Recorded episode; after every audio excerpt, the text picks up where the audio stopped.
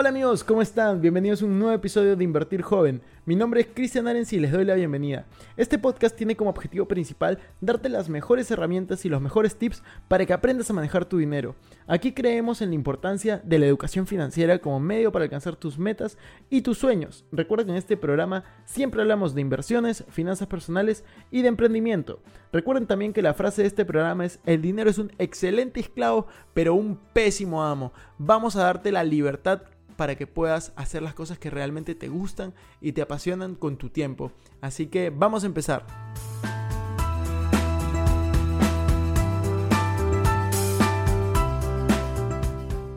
Hola, hola, ¿cómo estamos? Espero que de maravilla. Les quiero contar que hoy tenemos a un invitado especial, al gran Cristian Arens. Cristian, gracias por estar aquí, gracias por estar la invitación. en el canal.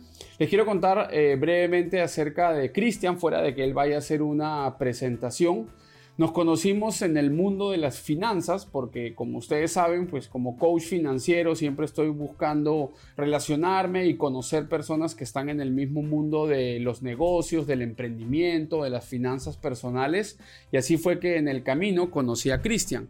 Hace poco de hecho hicimos un Pedro Live con Cristian, así que véanlo por aquí o por aquí donde está la etiqueta para que lo vayan a ver. Estuvo brutal, información de muchísimo valor.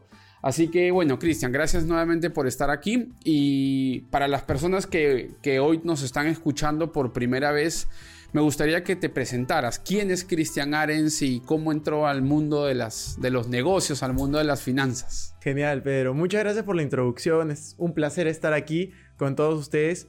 De hecho, mi vida financiera comenzó muy joven, comenzó con un no. Comenzó cuando mis papás me dijeron que no me podían comprar algo. Yo en la actualidad tengo 25 años. Esto pasó probablemente cuando tenía 14, 15 años que me dijeron, no te puedo comprar algo y me dijeron, mira cómo lo consigues. Entonces es una poderosa pregunta que me hicieron porque no me dijeron que no lo podía conseguir, sino que viera la forma de hacerlo. Entonces ahí comencé a comprar y vender cosas. Yo era de las personas que en el colegio compraba y vendía todo, desde comprar entradas y luego venderlas para las fiestas hasta, me acuerdo en un viaje de promoción que tuvimos a Chiclayo, compré recuerdos y comencé a venderlos después en el bus de regreso a, Lima. O sea, esa, esas personas un poco, un poco raras que buscaban generar ingresos adicionales y de hecho a los 16 yo tuve un negocio que me cambió la vida, fue comenzar a importar pulseras de silicona. A los 16. A los 16 años comencé a importar pulseras de silicona. De hecho, creo que fue a los 17 que las importé, a los 16 las compraba al por mayor y las vendía al por menor.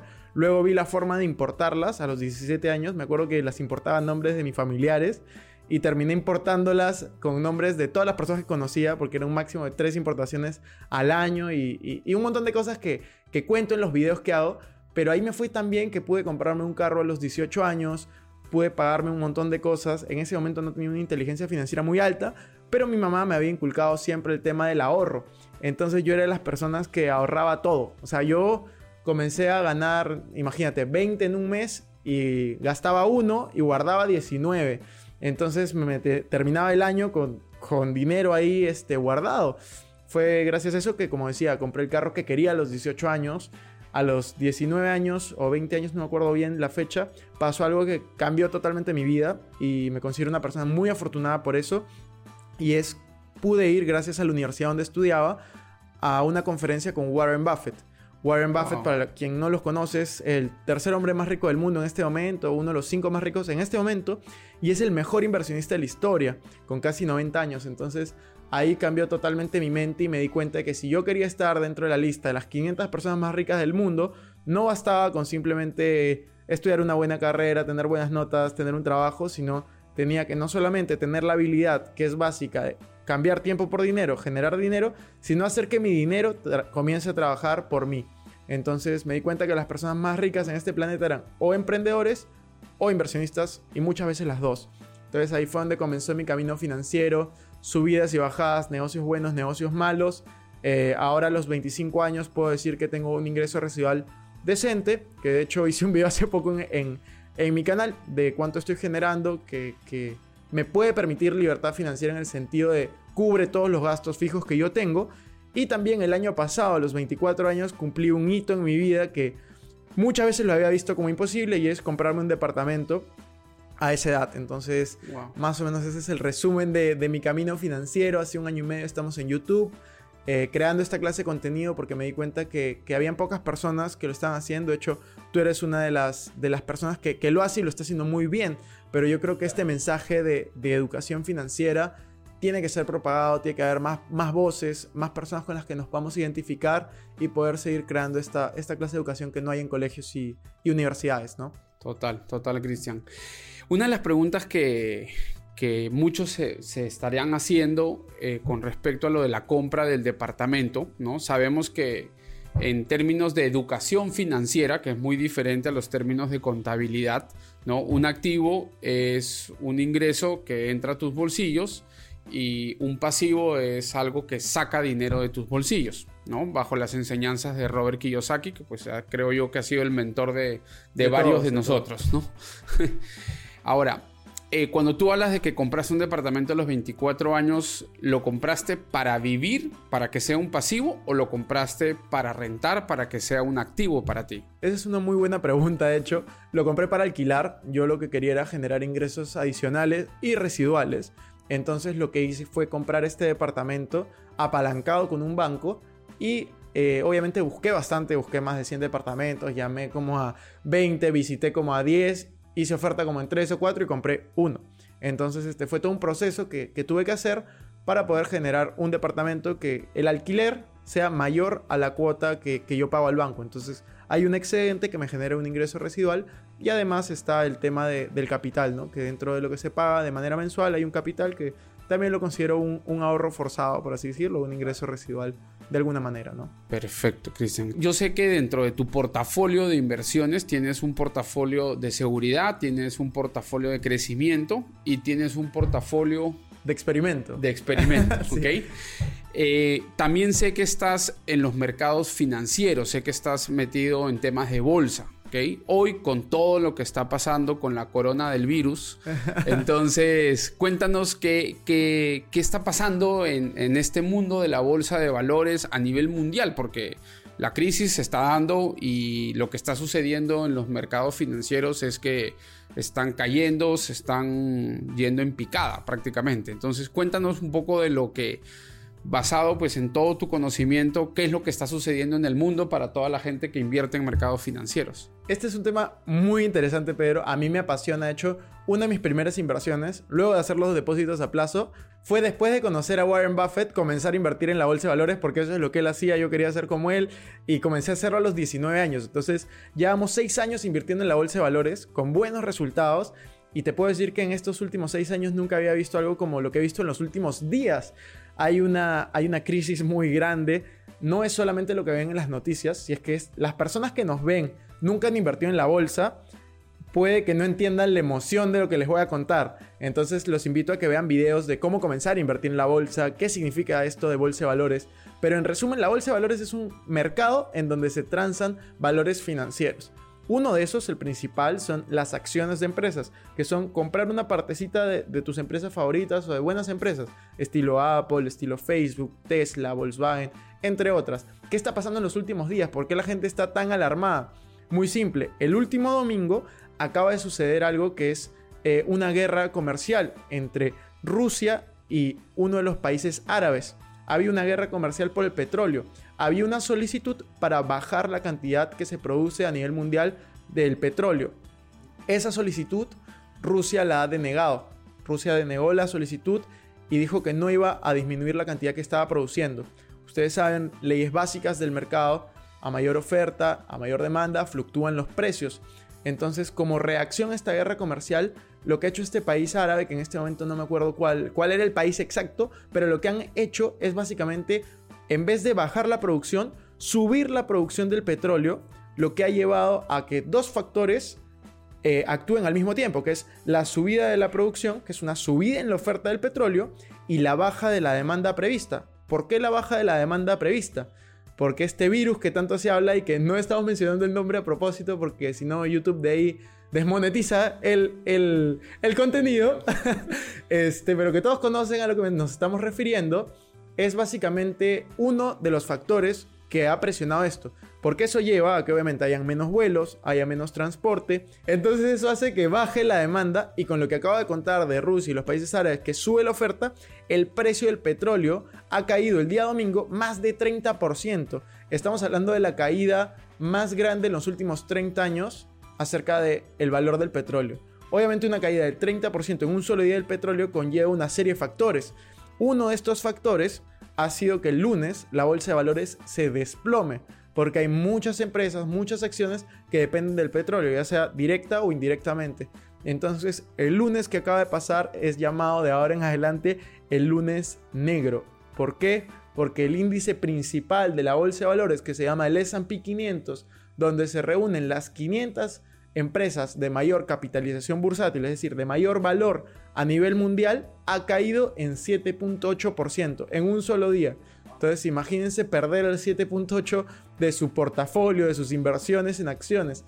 Y como muchos siguen también el portafolio que yo tengo, en qué está dividido, cómo, cómo saqué un video revelando esto, saben que mi principal participación dentro de mi portafolio son mis acciones. Entonces, Cristian, ¿qué has hecho? Tu, tu, portafolio ha caído 8%, ¿qué ha pasado? ¿Qué vas a hacer?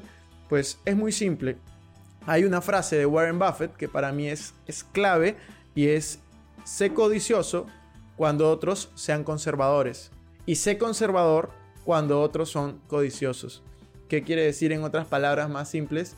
Compra barato, vende caro. Compra cuando estés en crisis, vende cuando estés en apogeo.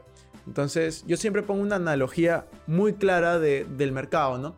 Imagínate que tú vas al supermercado y tú ves que tienes la pasta dental a 20% de descuento, tienes comida a 20% de descuento.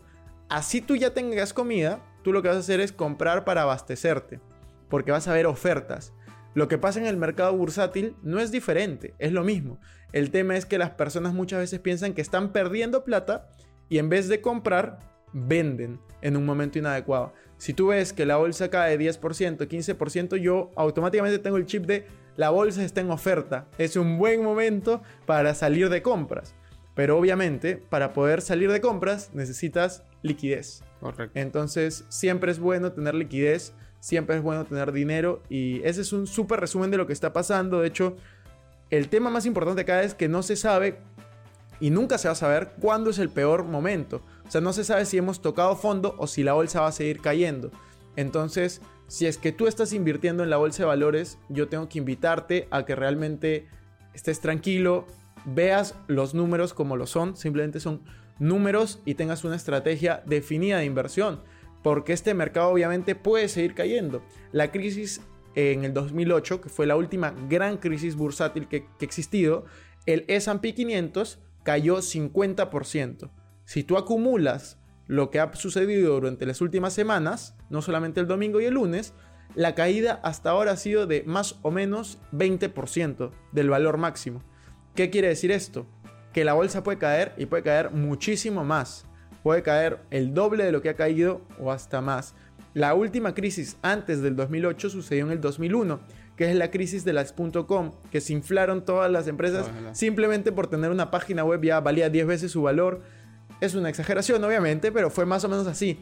En esa crisis, el S&P cayó en 50% también, 45% a 50%. No fue tan grave como el 2008, pero si por ejemplo entraban a ver el índice de Nasdaq, que es la segunda bolsa más importante de Estados Unidos después de la de Nueva York, es donde está Facebook, es donde están empresas tecnológicas estilo Snapchat, Amazon, todas las de tecnología. En el año 2001, el Nasdaq cayó 70%. Entonces, hoy estamos hablando de que este virus que no podemos mencionar, hay que poner el pitido, no sé, el nombre por ahí, eh, ¿dónde va a afectar más? En los viajes, turismo, eh, y esto del petróleo, lo mismo, está afectando ahí. Entonces, ¿dónde se está dando la crisis? Pueden ver hoy las empresas de viajes, pueden ver las empresas que dependen de turismo, pueden ver las empresas de, por ejemplo, cruceros, que, que, están totalmente devastadas. Estamos viendo pérdidas de valor superiores al 40% en muchos casos. Entonces, este, realmente yo creo que toda crisis, toda, todo problema es una oportunidad para un, para un emprendedor y en este caso para un inversionista, ¿no? Bien importante ahí lo que, lo que dices, Cristian, y gracias ahí por contarnos lo, lo, que está sucediendo, porque hay un término que en educación financiera pues no se enseña, pues, uno lo tiene que vivir, lo tiene que experimentar, que se llama inteligencia emocional financiera. Y una de las cosas que tú mencionabas acerca de Warren Buffett es que muchas de las personas cuando la bolsa cae tienen una tendencia por falta de inteligencia emocional financiera que en vez de comprar, que sería lo que haría un inversionista con conocimiento, eh, lo que hace la gente es vender, ¿no? Es como que salirse del tema y decir, salgo corriendo, vendo y ya está. Mientras que un inversionista educado y con buena inteligencia emocional financiera dicen, este es el mejor momento, como decías, para salir de compras, ¿no? Para ir a comprar, en este caso, pues opciones más económicas donde dependiendo del tipo de la empresa, sabemos que tarde o temprano, y más temprano que tarde, se van a recuperar, porque son compañías muy fuertes, con un músculo financiero eh, detrás, que sabemos que aunque en este momento la acción haya caído, sabemos que en el tiempo va a subir su valor. Entonces, ¿qué mejor que comprarla, esa acción que es fuerte, pero comprarla a un precio menor? ¿Sí? ¿Qué piensas de lo que acabo de decir? Totalmente alineado con lo que estás diciendo, Pedro. Es eh, muy importante que las personas sepan esta mentalidad. El tema emocional es clave. O sea, si tú no estás, acá es otra frase de Warren Buffett. Yo soy admirador al 100% de Warren Buffett. Intento seguirlo hasta en las inversiones que él hace. Una de las frases que él tiene es, si es que no estás dispuesto a ver caer por lo menos en 30% el valor de las inversiones que estás haciendo, mejor no inviertas. Si es que tú no puedes soportar ver que los 100 dólares que pusiste hoy pueden valer 70, 60 y hasta 50 en las próximas semanas o meses, no inviertas, la bolsa de valores no necesariamente es el mejor vehículo para ti, hay otros vehículos más conservadores. Entonces Warren Buffett siempre te dice eso, te menciona también de que cuando existen las crisis, hay una analogía muy, a mí me parece graciosa, es eh, cuando existen las crisis es donde te das cuenta cuando la gente está realmente desnuda. ¿A qué se refiere? Que cuando la marea está alta, cuando todos están ganando, no puedes saber quién está con ropa de baño y quién no. Cuando la marea baja, cuando hay crisis, tú te das cuenta quién estaba desnudo, es decir, quién no sabía y quién sí sabía de las inversiones. Entonces, realmente funciona así. La bolsa de valores es, es lo mismo. Al comienzo, cuando hay época de apogeo, no importa en qué acción inviertas, casi que todos ganan. Todo tiende hacia arriba. Cuando hay crisis es cuando realmente te das cuenta quiénes estaban invirtiendo con fundamentos y quiénes estaban simplemente especulando, ¿no? Qué buena analogía, está buena esa.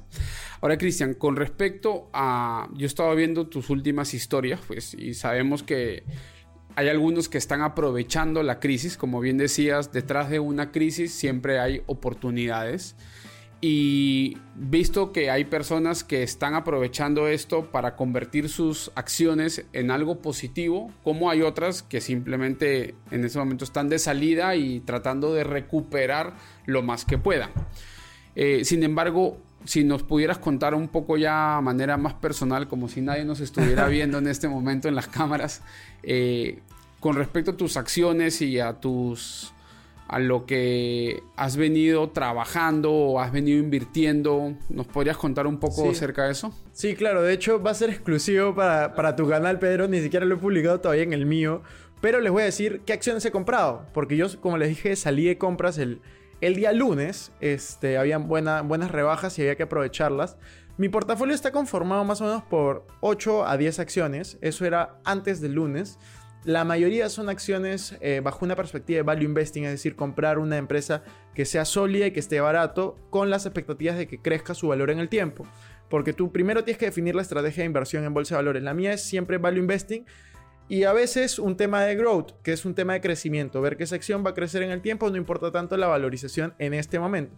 Yo el día lunes hice compras, eh, hice compra cuatro acciones Voy a mencionarles esas cuatro. Si quieren ver las otras 10, las tengo en, un video que ya estaba de, portafolio revelado acciones.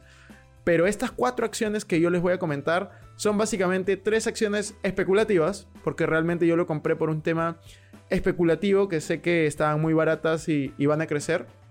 Y una es una, una acción, sí, de value. Les voy a comenzar por la de value, que es Disney.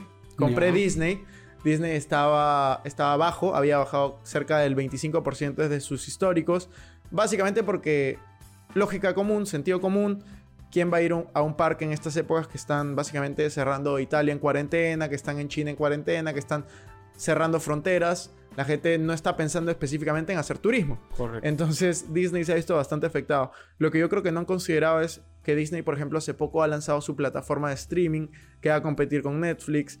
La cantidad de contenido que ya tiene creado Disney. O sea, para mí es un monopolio Disney en el tema de contenido en cierta manera. Entonces yo lo veo como una acción segura me puedo equivocar. Ojo, no les estoy dando un consejo de que inviertan ustedes en eso, les estoy compartiendo mi experiencia de que estoy invirtiendo.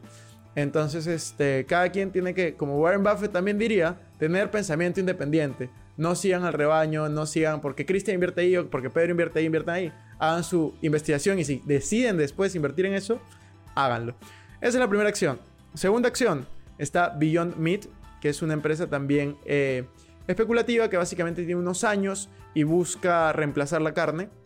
Hace productos eh, básicamente que, no tienen carne y está bastante interesante porque es un mercado que yo creo que la tendencia, y esto es algo que yo siempre me fijo, la tendencia está en crecimiento. O sea, cada vez hay más gente que es vegana, más gente que es vegetariana, o lo que es más importante, cada vez más gente que está interesada en este tema y que no es vegetariana ni es vegana, pero que dos, tres días a la semana prueba comer eh, comida sin carne, ¿no? o en este caso sin, lácteos, sin diferentes cosas. Muy importante para mí. más conciencia de la salud. Exacto, mucha más conciencia. Esta es una empresa que creo que va a ser de rápido crecimiento. La tercera empresa en la que he invertido es una empresa de cruceros que se llama Carnival. Esta empresa eh, básicamente ha sido la más golpeada por la bolsa, más de 40% abajo, una empresa súper sólida, con pago de dividendos muy buenos, este, pago de dividendos históricos y de crecimiento de dividendo. Otra cosa importante es la tendencia. Cada vez en el mundo más gente se va de crucero. ¿Por qué pasa esto? Porque la clase media se está robusteciendo. Los cruceros por lo general lo toman la clase media y la clase alta en la mayoría de los países. Entonces, la tendencia es de crecimiento de 8 a 12% en la industria de cruceros. Y esta es una empresa que está creciendo a doble dígito, es decir, de 10% para arriba en los últimos años. Este año obviamente van a... La, la acción se va a caer, o sea, va a tener problemas porque va a tener seria bajada en ventas. Eso está muy claro para mí. Pero en el mediano plazo yo creo que se va a recuperar y va a tener ganancias. De hecho, es una de las acciones que quiero incrementar mi posición. Quiero comprar más. Y la cuarta y última que, hemos comprado es Tilray, que es una acción de básicamente de aceite de cannabis. Entonces, este, tiene otros productos relacionados, obviamente legal. Es una acción que ha llegado a estar arriba de los 100 dólares y yo la compré en 8 dólares. Entonces, Puedes ver hay un upside bastante grande, lo he comprado en mínimos históricos hasta el lunes. Hoy estamos eh, grabando este video siendo martes. Entonces, este, realmente estaba en mínimos históricos ayer. Vamos a ver si cuando vean este video siguen mínimos históricos. El tiempo dirá si es que lo hemos hecho bien o no. Así que esas son las cuatro acciones que, que he comprado en exclusiva. Las compré el lunes. ¿Qué es lo que voy a hacer? Esta es la parte más importante. ¿Qué es lo que voy a hacer si es que sigue la crisis? Muy simple, vamos a seguir comprando. ¿Cómo vamos a hacer las compras? Vamos a hacer las compras escalonadas. La estrategia para invertir en épocas difíciles como esta es, si tú tienes en este momento 20 mil dólares y es todo lo que tienes, te quedarías sin liquidez si es que los inviertes, definitivamente no inviertas los 20 mil en un día. Agarra, invierte 5 mil en un día, ponte una meta. Si baja 10%, vuelves a meter 5 mil más. Si baja 10%, 5 mil más y así. O sea, con datos históricos, el S&P ha caído 20%, puede caer hasta 50%. Hay que ver cuánto se puede invertir en ese tiempo, poner datas específicas de opciones de compra, en qué momento comprar, en qué momento vender, en qué... eso es muy importante. Tener una estrategia cuando tú inviertes en bolsa definitivamente es clave. Bien importante lo que acabas de decir, Cristian, y una de las cosas que a mí me encanta, porque yo he visto tus videos de cómo aprender a invertir en la bolsa de valores, es que este tema tan complejo para muchos que no conocen de cómo invertir en la bolsa de valores, tú lo vuelves algo muy sencillo. Entonces, tú, ahí vamos a poner los links de todos tus otros videos para que, claro, ahorita tú dices Upside y hay una cantidad de cosas que la gente probablemente dirá, ¿qué, qué es lo que está tratando de decir? ¿No? Porque hay muchos términos en inglés que no necesariamente la gente sabe la traducción exacta. Entonces, es importante que vean los otros canales y que se y que aprovechen o que se favorezcan de todo lo que tú estás contando para poder empezar ya a meterle al tema de las, de las inversiones en bolsa. Sí, solo sí es un dinero que como dice también Warren Buffett, es sí, solo sí estás dispuesto a arriesgarlo o a perderlo, ¿no? Ahora, no en su totalidad, pero porque uno tiene que invertir con conocimiento, pero sí es importante que sea un dinero que no sea el colegio de los hijos, ¿no? O sea, no es un dinero porque los mercados bursátiles son mercados dentro de todo muy volátiles, son, son mercados riesgosos. Yo tengo, yo tengo una frase que le comparto a las personas sobre este tema, es que no existen inversiones riesgosas, lo que existen son inversionistas inseguros. ¿Y por qué son inseguros? Porque realmente no saben lo que están haciendo. Al no saber qué es lo que están haciendo, esas inversiones en las que ellos invierten es que se convierten en inversiones riesgosas. Entonces siempre hay que invertir pues bajo cierto conocimiento. Eh, Cristian, cuéntanos entonces ya para cerrar este podcast, eh, cuéntanos eh, al final tú estás teniendo algún grupo de inversión donde la gente se pueda contactar contigo, donde tú los entrenes para invertir, donde puedan acceder a esta información. Sí, de hecho justo acabamos de lanzar hace un par de meses un grupo exclusivo donde hablamos de inversiones. En realidad es, son 12 sesiones de manera virtual, incluyen también una presencial. Y ahí no solamente hablo de la bolsa de valores, sino hablo de invertir en inmuebles, inversiones alternativas, cómo estructuro mi fondo de crecimiento, mi fondo de seguridad y mi fondo de experimento, para que cada persona que participe pueda también poder estructurar los portafolios de esa manera. Esos son nombres que yo les he dado, que yo me he inventado y que básicamente es la forma como, como estructuro mis inversiones. Así que si es que tienen el dinero para poder comenzar a invertir, si es que todavía no tienen el dinero, igual van a tener conocimiento, así que pueden contactarme por Instagram. En Arens Christian me mandan un mensaje diciendo grupo exclusivo y les paso toda la información, ¿no? Porque obviamente tiene un costo, pero es, es creo bastante accesible para los que quieran hacer que su dinero comience a trabajar por ustedes. Excelente, Cristian. Gracias ahí entonces por el tiempo, por el espacio. Igual aquí les vamos a dejar abajo todos los, todas las redes sociales de Cristian para que se puedan contactar con él y pues siempre estamos aquí aprendiendo de educación e inteligencia financiera para poner a trabajar el dinero y no que nosotros trabajemos por el dinero. Así que gracias nuevamente Cristian por el tiempo, por el espacio y aquí estamos.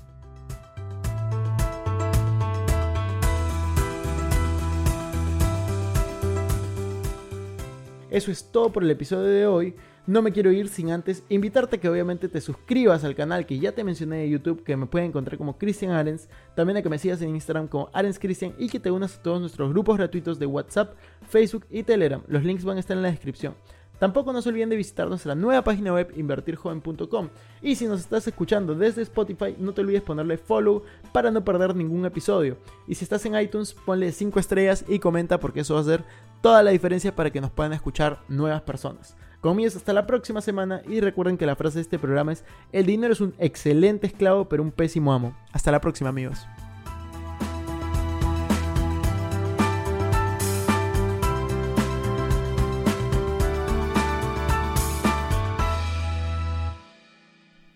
Este es un podcast producido por Explora.